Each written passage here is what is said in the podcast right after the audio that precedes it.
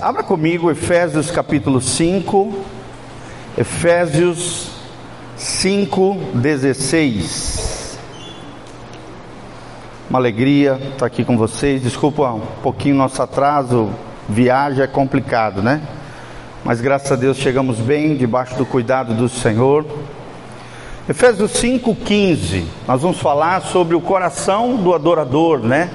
A importância de nós sermos um um adorador por excelência, um adorador de verdade, temos esse coração e como formarmos comunidades de adoradores, né? A partir da sua vida, da minha vida, como nos tornarmos esses homens e mulheres que Deus está à procura. Lá em João 4, vocês sabem, a Bíblia diz que Deus está à procura do que? De verdadeiros adoradores. Todo músico, todo cantor, toda pessoa envolvida no ministério de louvor tem que saber de cor esse versículo. Fala comigo. Deus está à procura de verdadeiros adoradores que o adore como? Em espírito e em verdade. Quantos querem adorar o Senhor em espírito e em verdade? Coloca a mãozinha no seu coração e fala: Senhor, eu quero ter um coração adorador que te adore em espírito e em verdade. Então nós vamos procurar entender um pouquinho sobre isso, vamos ministrar através desse vários trechos da palavra de Deus. Nós vamos compreender que o ministério de adoração é um dos principais ministérios da igreja, talvez o principal. E aí você vai entender o porquê, porque a adoração, ela expressa tudo aquilo que nós precisamos ser no Senhor. Tudo envolve adoração. Quando eu estou lendo a Bíblia, eu estou também adorando ao Senhor, porque estou meditando na palavra que revela a Deus. Quando eu estou orando, a oração está embutida no princípio do adorador, de adoração. Então isso é muito importante, gente. Fico muito feliz de ver aqui nessa tarde vocês tudo com caneta, papel. Se precisarem, pega ali, tá? Se precisar, eu trouxe uma caixinha também com caneta, com os bloquinhos de anotação. Isso é muito importante. Sempre que você for em algum seminário, em algum workshop, em algum ensinamento, leve com você papel e caneta. Amém? Fala comigo, é melhor papel e caneta do que uma boa memória. Até porque a gente sabe na prática que a memória falha, gente. Mas o papel e a caneta ficam registrados para sempre. Irmãos, eu tenho caderninhos de anotações que que eu fiz ao longo da minha vida cristã de 20, 23 anos atrás. Esses dias eu estava revendo o meu caderninho de anotações, uma espécie de diarinho com Deus que eu tenho, na época que eu estava no seminário, lá na cidade do México. E eu vou me apresentar um pouquinho para vocês, né? Eu sou o pastor Giovanni, Luiz Zimmermann Júnior, vim com esses dois casais preciosos, aí levanta a mão a nossa turminha, lá de Umuarama. Faço parte da igreja Casa na Rocha, um ministério que iniciou aproximadamente dois anos e pouco atrás. Estamos ali com 150, 170 irmãos na nossa comunidade servindo a Deus, na nossa cidade de Umuarama. Eu já sou pastor há 18 anos na cidade. E graças a Deus, irmãos, nós temos procurado criar essa comunidade de adoradores, essa comunidade que adora a Deus em espírito e em verdade. Sou filho de um pastor de mais de 43 anos de ministério. Meus pais são crentes há 48 anos e 43 anos de ministério. Desde pequenininho ouvi os meus pais dizendo: Eu e a minha casa serviremos ao Senhor. Desde pequenininho, e o que, que aconteceu, irmãos? Todos os quatro filhos dos meus pais se tornaram obreiros, tempo integral, pastores na seara do Senhor. Amém? Minha mãe é a minha, os meus pais são pastores em Pissarras, pastorei uma igreja de 2.500 membros, uma igreja batista, primeira igreja batista de Blumenau, com vários pastores, mais de 300 células tem a igreja, são grupos pequenos nas casas de estudo bíblico. Tem uma igreja poderosa, uma igreja maravilhosa, inclusive é num ginásio de esporte. A igreja cresceu tanto, construiu uma escola, construiu um ginásio de esporte, e aí o ginásio de esporte da escola é a igreja que durante a semana eles praticam esporte, os alunos lá e tal. Final de semana ela se torna uma igreja. E, e assim, gente, um trabalho muito lindo, um ministério bem bacana. A minha irmã, juntamente com o seu marido, são pastores em Brusque, Santa Catarina. A outra, minha irmã, também está no Ministério de Mulheres, nessa igreja dos meus pais. O meu irmão é missionário na África, em Moçambique, em Nampula, no norte de Moçambique, e também tem um ministério em Bebedouro, São Paulo. E nós estamos ali há 18 anos servindo a Jesus em Omoarama. Amém? Você pode levantar suas mãos comigo e falar: Eu e a minha casa serviremos ao Senhor. Haja o que houver, a que preço for, eu e a minha casa serviremos ao Senhor. E eu fui ouvindo desde pequenininho essas palavras proféticas liberadas pelos meus pais.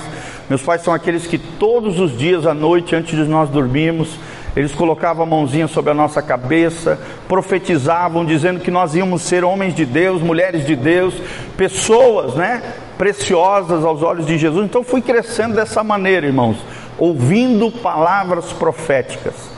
Com sete anos, meu pai já botava a gente de joelho para orar pelas nossas esposas, com sete anos de idade. Olha que coisa linda. E vocês acham que isso não aconteceu? Aconteceu, graças a Deus. Indo com os meus pais para Belém do Pará, onde meu pai foi transferido. Quando chegou lá, conheci minha esposa há 22 anos atrás, somos casados há 21 anos. Temos três filhos maravilhosos, a Giovaninha estuda em Maringá, faz psicologia. O Emanuel tem 17, acabou de entrar em arquitetura. E o Miguelzinho também já está trabalhando, está hoje lá numa conferência da empresa dele. É um gestor na área de tecnologia de informação. Todos os nossos filhos servindo ao Senhor, louvado seja o nome de Jesus. Por quê? Porque eu e a minha casa serviremos ao Senhor. Mesmo que talvez isso ainda não seja uma realidade na sua vida, querido da sua boca e do seu coração, baseado numa palavra que diz lá em Deuteronômio, no final de Deuteronômio, Josué coloca o povo diante de Deus, diante, ele diz assim: Eis que vos, vos coloco os céus e a terra como testemunha, a vida e a morte, a bênção e a maldição. Escolhei, pois, a vida, para que vivas e seja abençoado tu e toda a tua descendência. Porém, porém ouçam bem não sei vocês, mas eu e a minha casa serviremos ao Senhor. Então esse trecho é lindíssimo que fala sobre isso, sobre servirmos ao Senhor com todo o nosso coração. E adoração é isso. Qual é o nosso objetivo da ministração hoje, gente? É apresentar a adoração para vocês como um ministério eterno da igreja, balizando, né, de acordo com a palavra de Deus, as suas formas de expressão os valores que ela contém e os frutos que ela produz na vida do verdadeiro cristão. E todos nós somos chamados para dar frutos. Fala comigo, eu fui chamado para dar frutos. E você vai entender, querido, que não basta apenas tocar na igreja, ou então cantar bonito na igreja. Isso é apenas uma das expressões de uma vida de um adorador. Amém? Envolve uma vida. Adoração é um estilo de vida. É um estilo de vida. Lá no teu trabalho, lá naquilo que você estiver fazendo, você vai ser um adorador. Tudo que você fizer vai ser para a glória de Deus. E é o que diz aqui Efésios 5, 15. O texto sagrado diz: Portanto, vede prudentemente como andais, não como nécios ou tolos, mas sim como sábios, remindo o tempo, porque os dias são maus. Por isso não sejais insensatos, mas entendei qual seja a vontade do Senhor. Quantos aqui querem fazer a vontade do Senhor? E o que que Romanos 12 diz que a vontade do Senhor é? Boa, perfeita e agradável. Olha que coisa linda, gente. Boa, perfeita e agradável. É o que Paulo está dizendo, olha, entendei qual seja a vontade do Senhor. Versículo 18: E não vos embriagueis com vinho. Em outras palavras, Paulo está dizendo: não viva uma vida desgovernada, destrambelhada, descontrolada, segundo os impulsos da carne, ao descontrole da vida carnal aos desejos, impulsos da vida. Não, o vinho aqui é um símbolo da vida desgovernada. O vinho aqui é, não é apenas literal, é claro, porque a embriaguez é um pecado, a gente sabe, mas também é um símbolo aqui, não da alegria, porque às vezes o vinho é usado, dependendo do contexto, como um símbolo da alegria. Por exemplo, a Santa Ceia. Você está ali, né?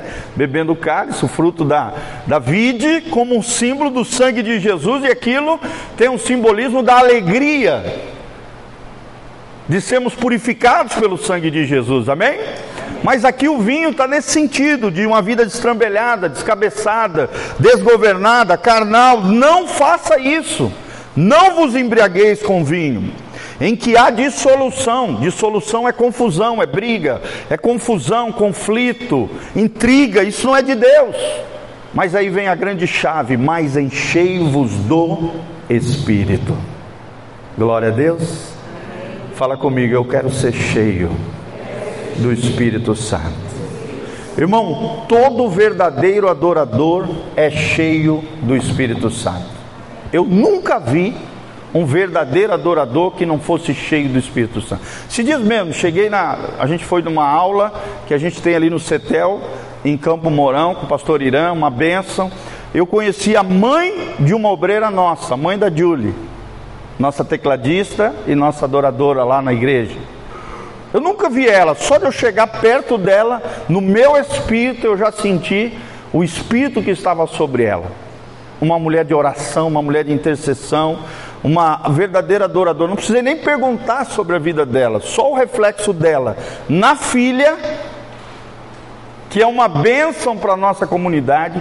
Eu já sabia que tipo de mulher era aquela, porque no espírito já havia uma sintonia, já havia uma harmonia. O, o, o meu espírito conectado, é claro, com o Espírito Santo de Deus, quem nos dá essa percepção, esse discernimento, já me mostrou no mundo espiritual quem era aquela mulher. Depois eu fiquei sabendo que ela era líder do ministério de intercessão da igreja dela. Olha que coisa linda, gente.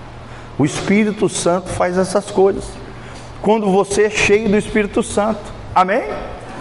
Ele te mostra quem é o outro, tanto para o bem quanto alguém que vem às vezes com uma intenção maldosa. Ele te dá discernimento de espíritos, discernimento de pessoas, capacidade sobrenatural de perceber quem é quem no mundo espiritual. Só através do Espírito Santo, aqueles que são cheios do Espírito Santo, conseguem ter essas percepções do mundo espiritual. E aí a Bíblia nos ensina no 19 como nós sermos cheios do Espírito Santo. Preste atenção, aqui é a grande dica para o ministério de adoração. A Bíblia diz: falando entre vós em salmos. Que coisa linda, né, gente? Salmo aqui é um símbolo tanto do livro de Salmos, que é uma poesia hebraica, a gente sabe, como de louvores, porque o livro de Salmos, na sua grande maioria, são louvores e orações.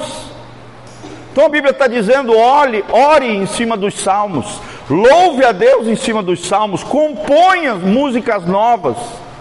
Seja um salmista, um compositor, alguém que vai orar, alguém que vai buscar Deus e através dessa conexão com o céu, ele vai falar, ele vai escrever novos salmos, novos hinos, novos cânticos espirituais, cantando e salmodiando ao Senhor no vosso coração Olha o grande segredo aqui, gente. É no vosso coração.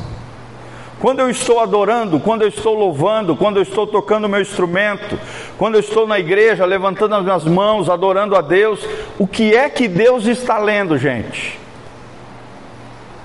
É o nosso coração. O nosso altar, o, altar do sacrifício, o altar do holocausto, é o nosso coração. E a grande pergunta é essa: como é que está o nosso coração diante de Deus quando a gente vem adorar Deus? Quando a gente vem para a igreja, a gente quer aparecer para os outros, a gente quer se mostrar para alguém, a gente quer porque a gente quer fama, poder, ostentação, a gente quer mostrar as nossas habilidades, mostrar que a gente é bom. Como é que está o nosso coração quando a gente vai adorar a Deus?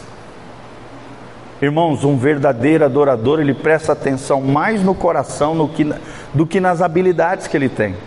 Claro que é super importante eu ter habilidade, ter afinação, né? tocar bem o meu instrumento, é óbvio.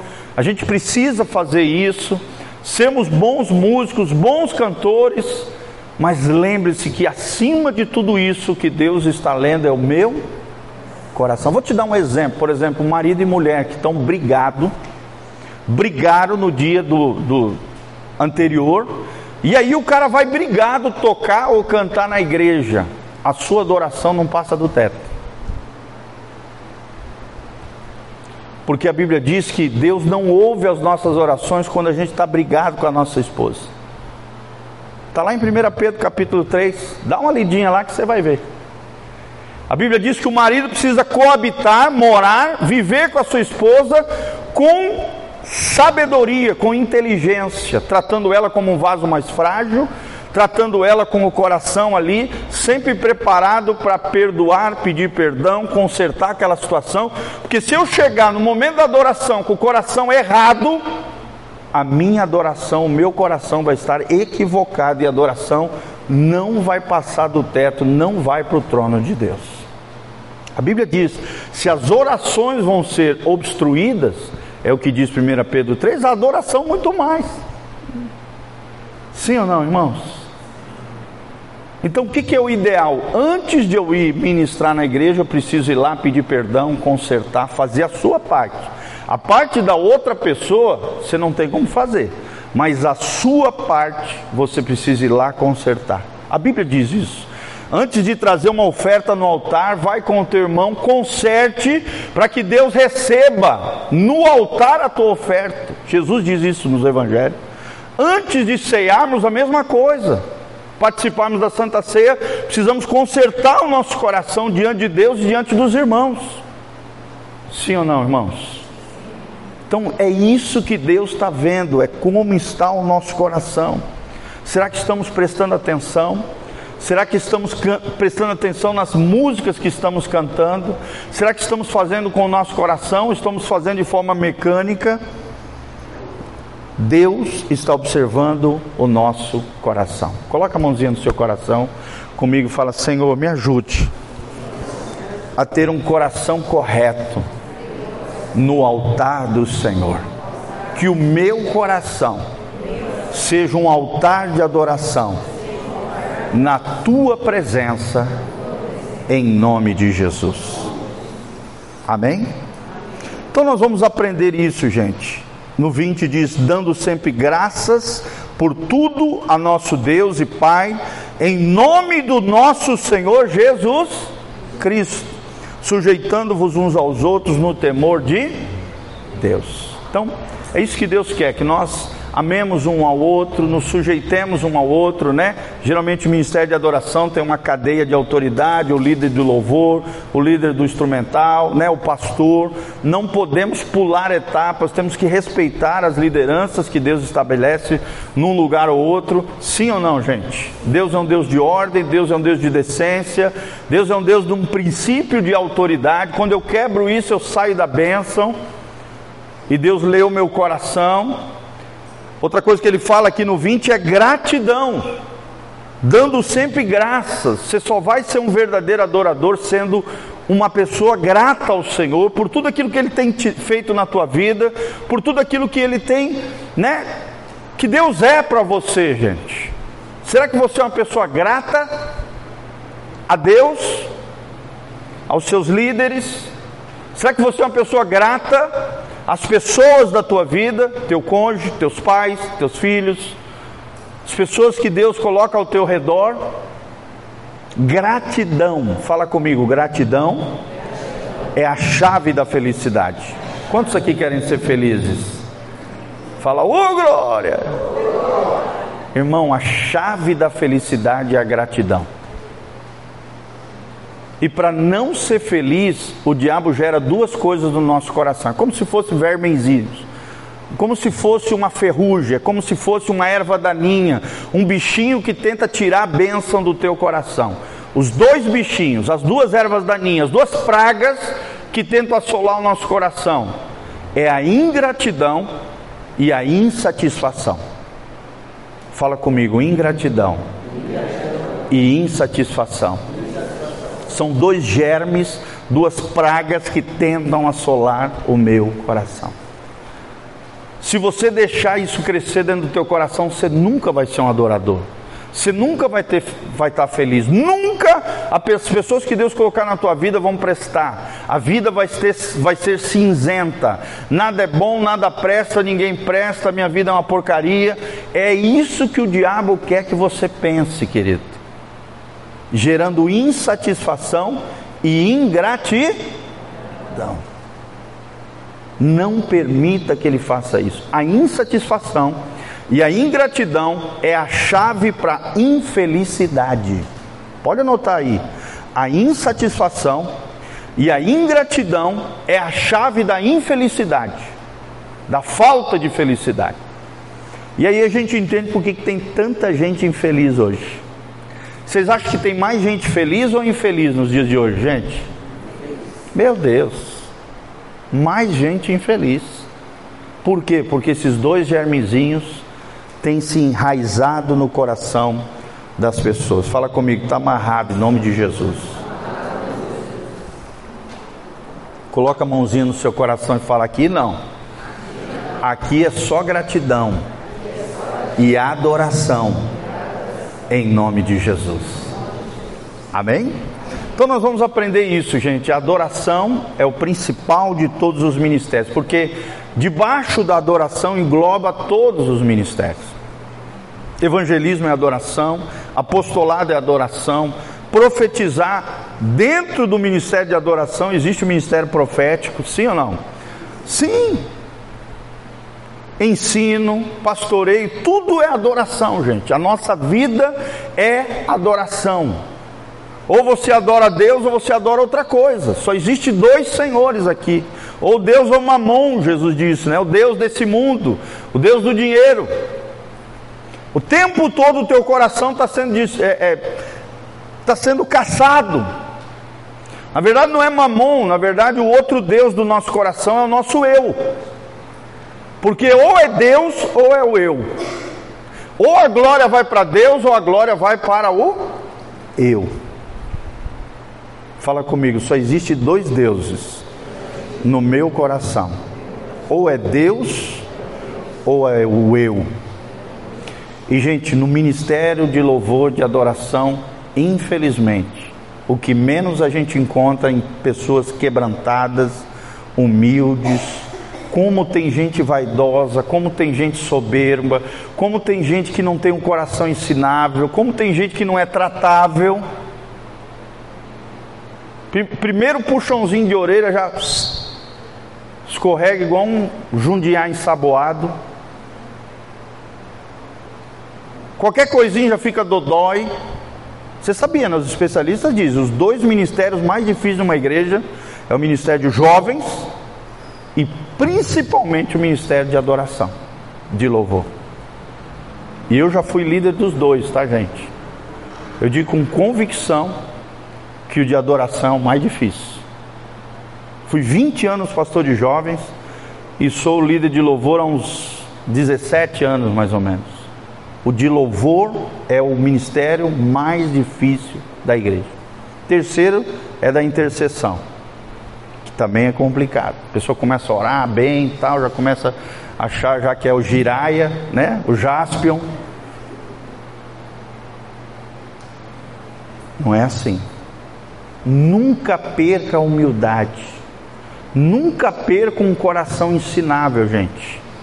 Nunca deixe o orgulho e a arrogância tomar conta do seu coração. Sempre tenha um coração tratável, um coração humilde, quebrantado. A Bíblia diz que Deus jamais despreza.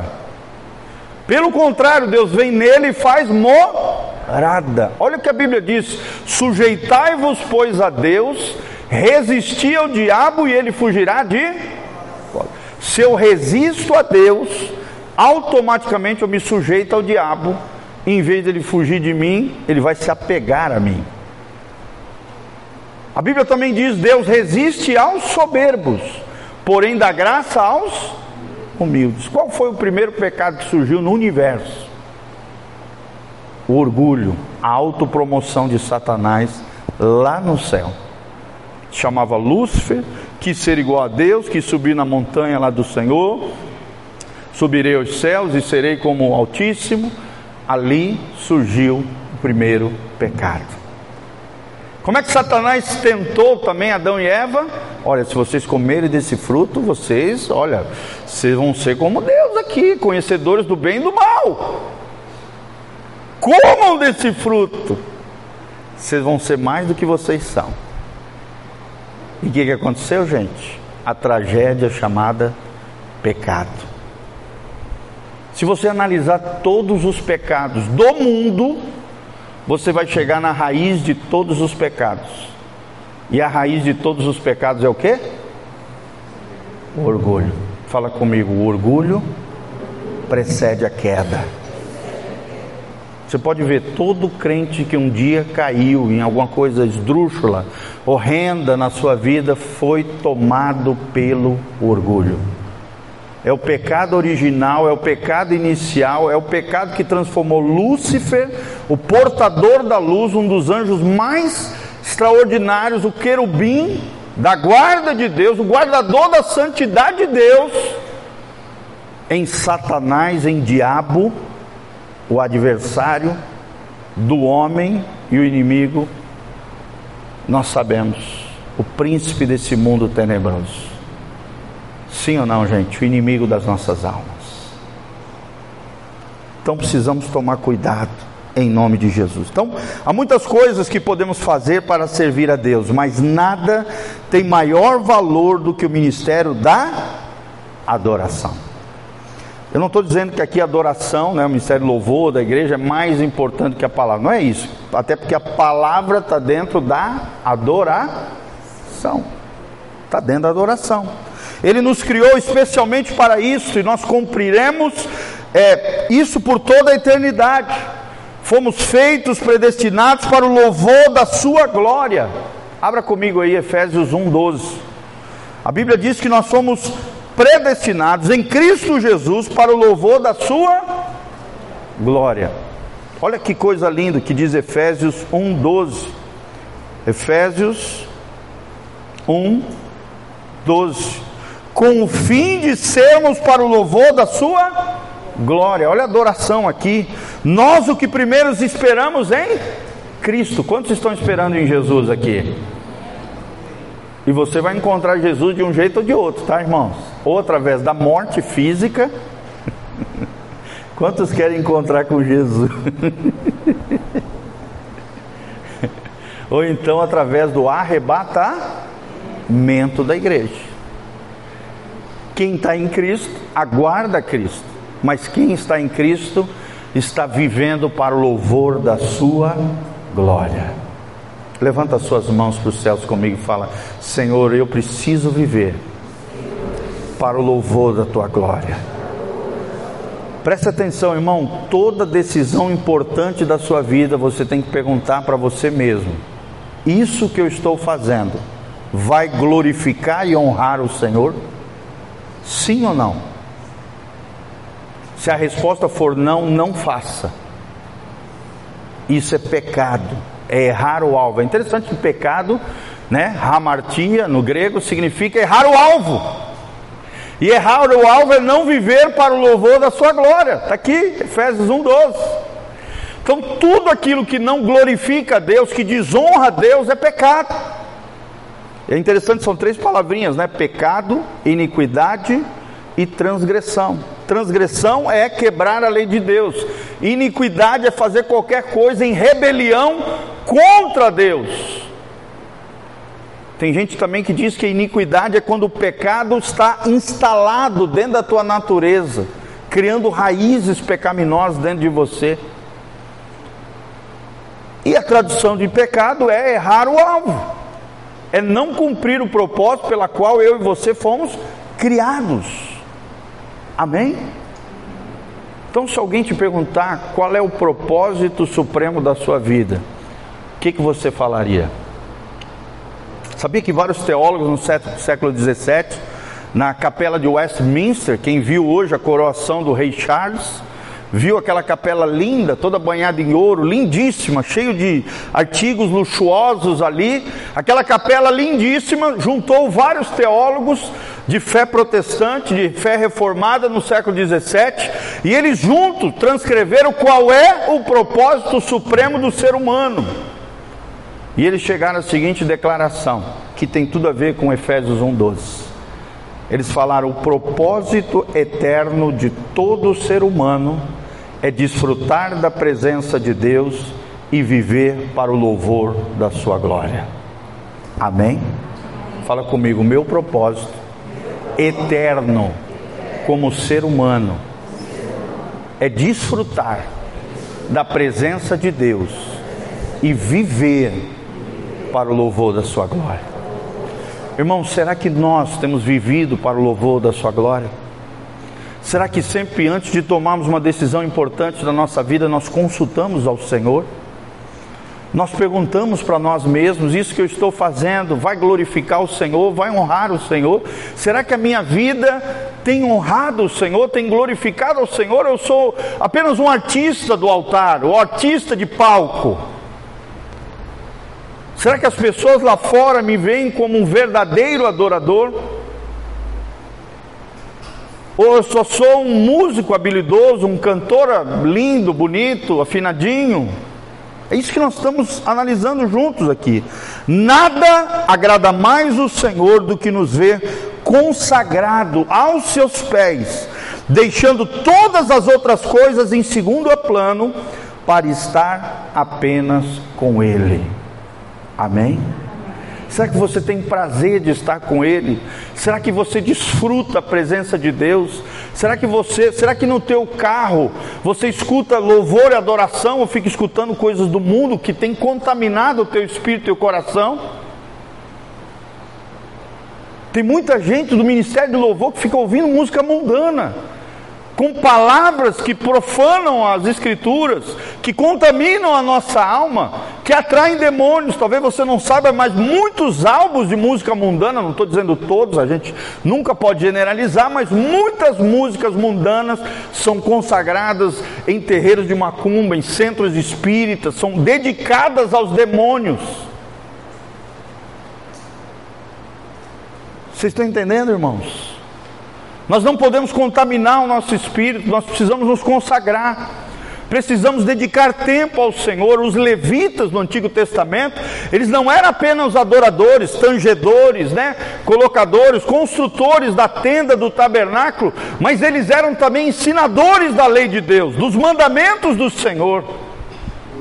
Ou seja, os músicos e músicas da igreja, os adoradores, os cantores, devem ser as pessoas mais comprometidas com a liderança da igreja. Quem aprende mais, quem ouve mais ministrações, quem aprende músicas novas, quem vive na presença do Senhor aos pés de Jesus, irmãos. Hoje mesmo, eu já ouvi duas ministrações. No último feriado que nós tivemos, Dia do Trabalhador, eu ouvi sete ministrações. Sete ministrações.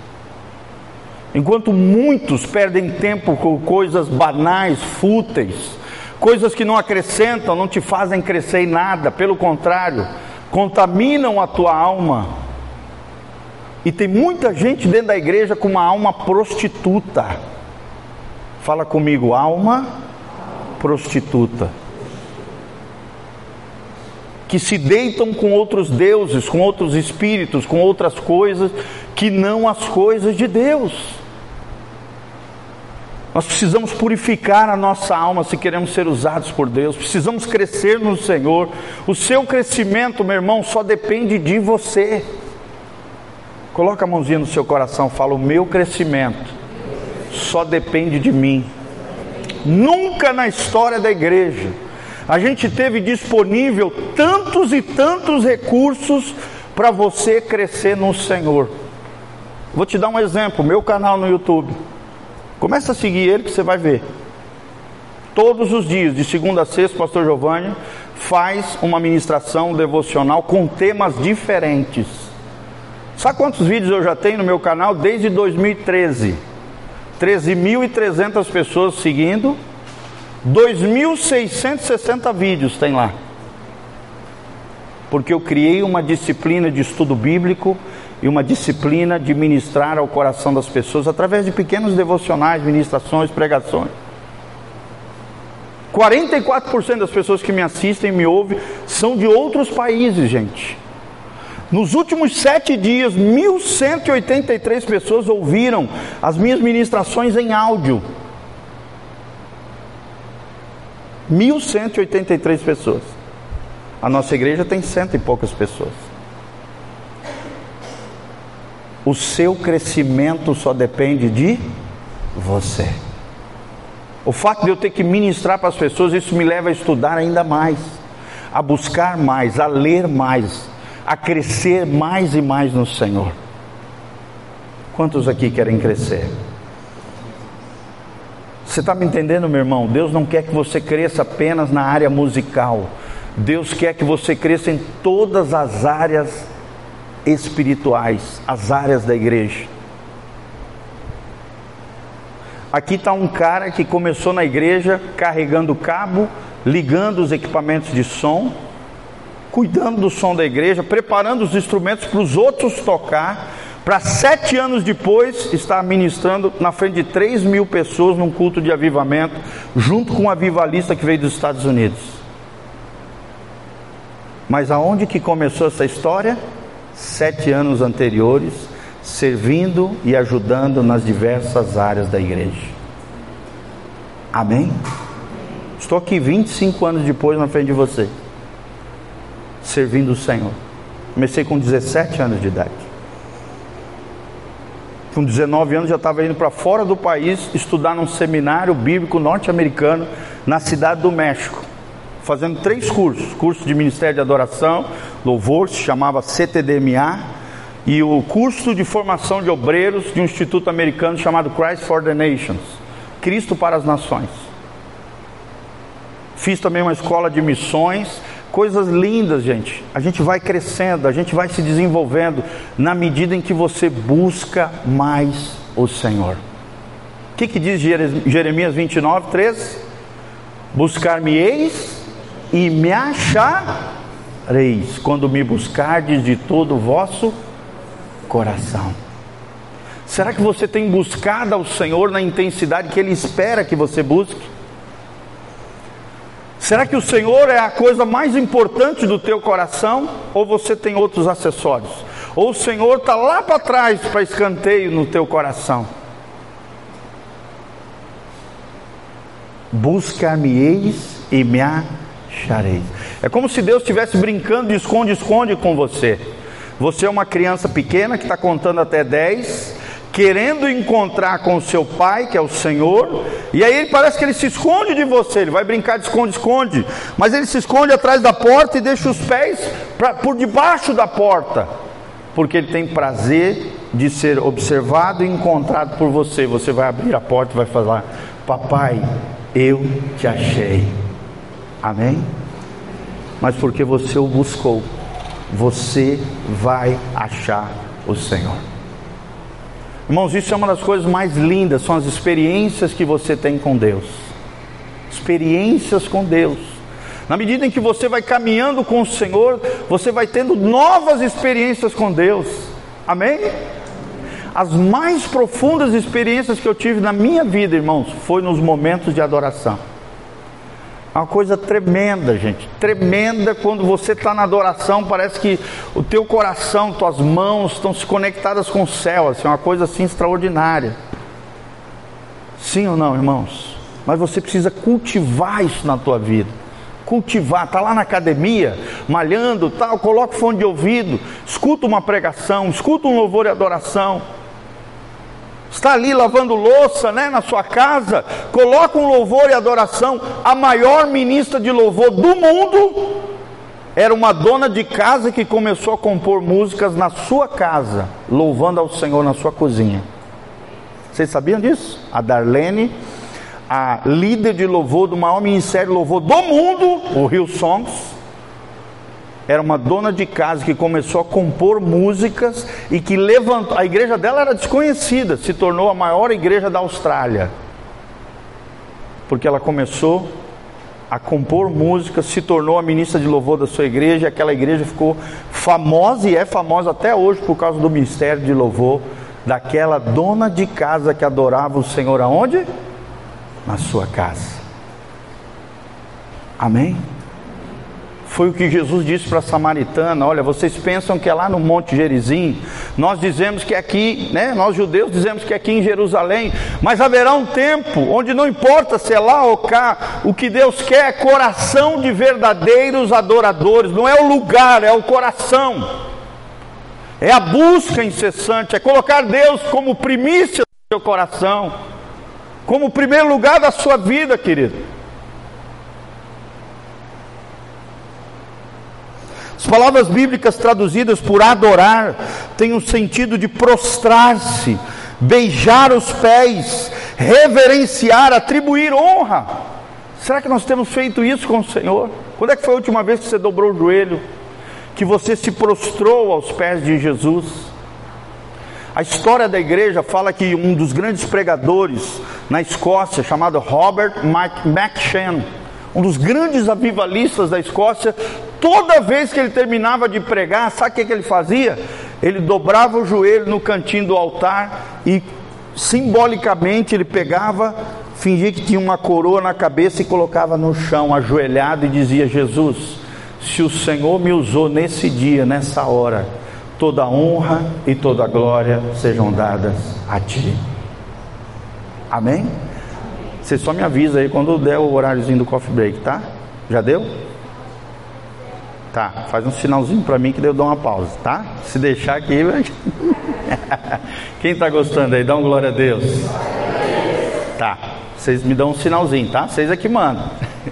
Gente, me perdoa por ter chegado atrasado, tá? Eu não sou de atrasar, mas aconteceu. Oito minutinhos, nós chegamos aí um pouquinho mais tarde. A gente mora meio longe aí, né? 120 e poucos quilômetros. Mas graças a Deus por você estar aqui. Amém?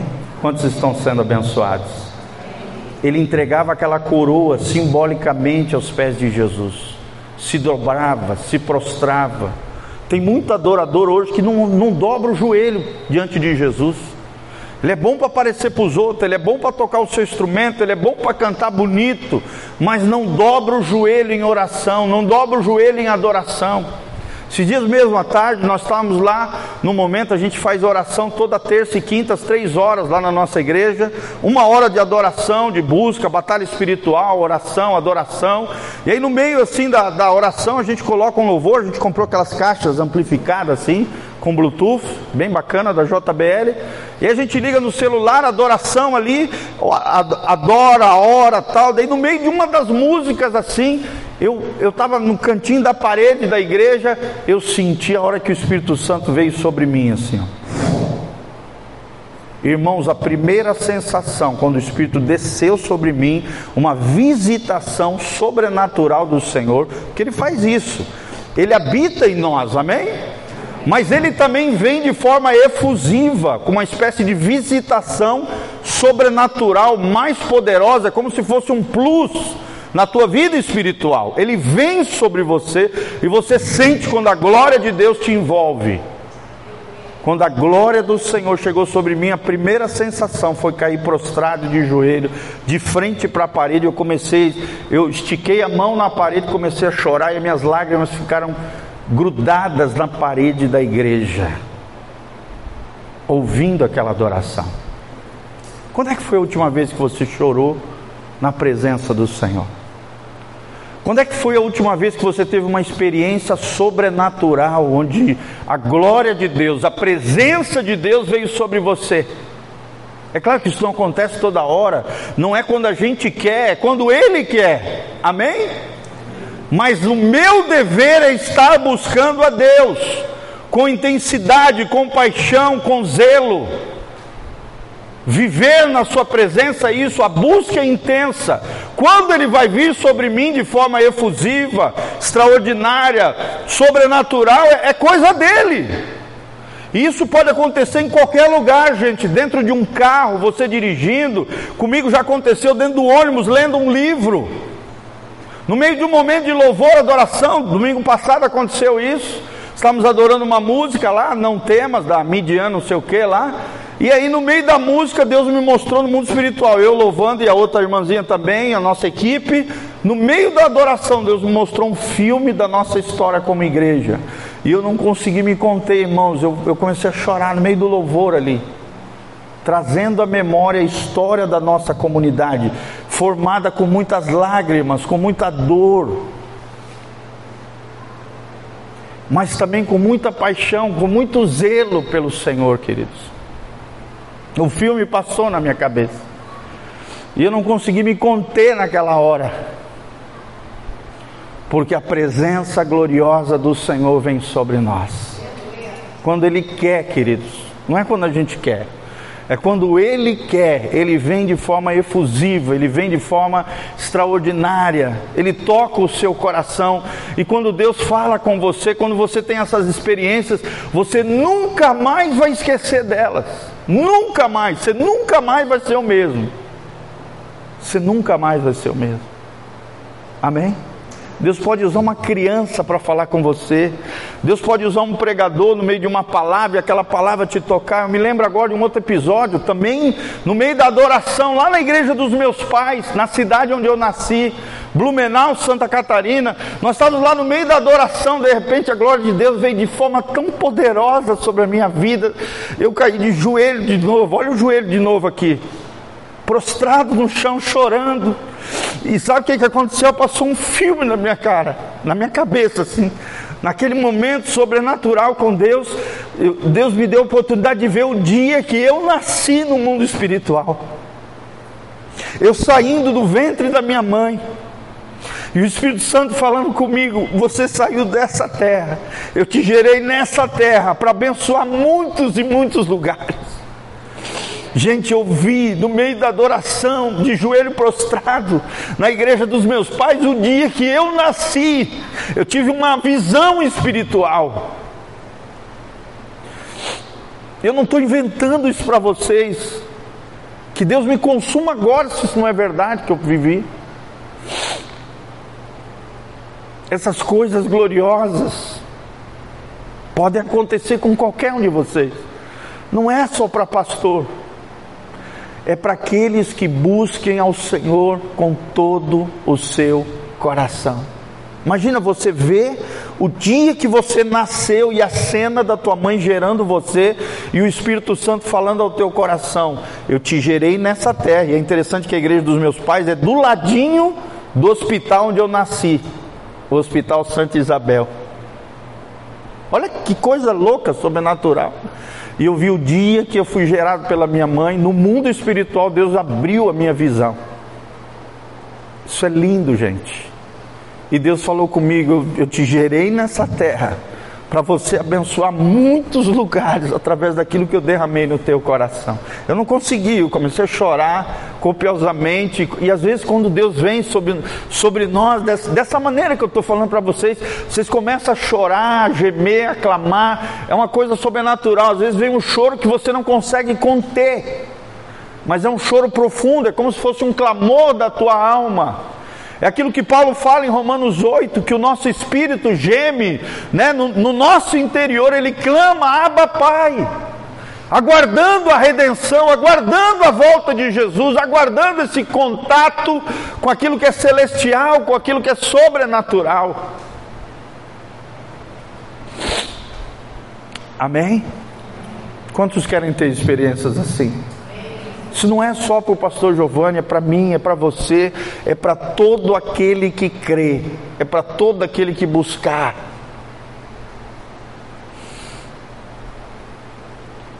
E vocês tiveram o privilégio de ouvir o pastor Giovanni uma semana muito difícil na minha vida.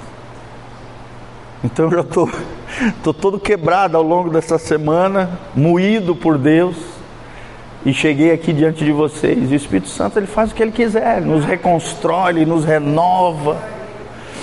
Ele, ele, ele diz de novo: Olha, não desista, eu vou te usar. Você é uma bênção nas minhas mãos. Amém? Acredite em você, querido, porque Deus acredita em você. Deus ama você. Cada pessoa que está aqui nessa. Eu fiquei impressionado, não imaginar que ia dar tanta gente que geralmente o Ministério Louvor, né, bem pequenininho e tal, uns gatos pingados. Mas olha que coisa linda, quanta gente. Eu estou aqui para abençoar vocês. Amém? Compartilhar o meu coração, gente. Eu tenho aqui um material de guia dentro daquilo que a gente está falando, mas eu, eu, o mais importante é compartilhar o meu coração com vocês, a minha vida de adorador, que a nossa vida fale mais alto do que as nossas palavras. Amém? As nossas experiências com Deus. Isso é tremendo. João 4, 23, Jesus disse: O Pai procura verdadeiros adoradores que o adorem em espírito e em verdade. Isso deve chamar a nossa atenção para algumas ideias muito importantes sobre esse assunto, ou seja, a verdadeira adoração e há também a falsa adoração. Da mesma maneira que existe a verdadeira adoração, existe uma falsa adoração. Assim como há verdadeiros adoradores, existem falsos adoradores. E eu costumo dizer, irmãos, que existem muitos mais falsos adoradores do que verdadeiros adoradores.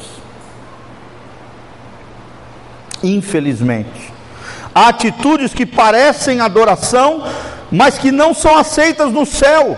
Há outras que podem passar desapercebidas aos olhos humanos, mas trarão uma profunda aprovação da parte do Senhor. Amém? Às vezes vocês não são reconhecidos pelos homens, gente.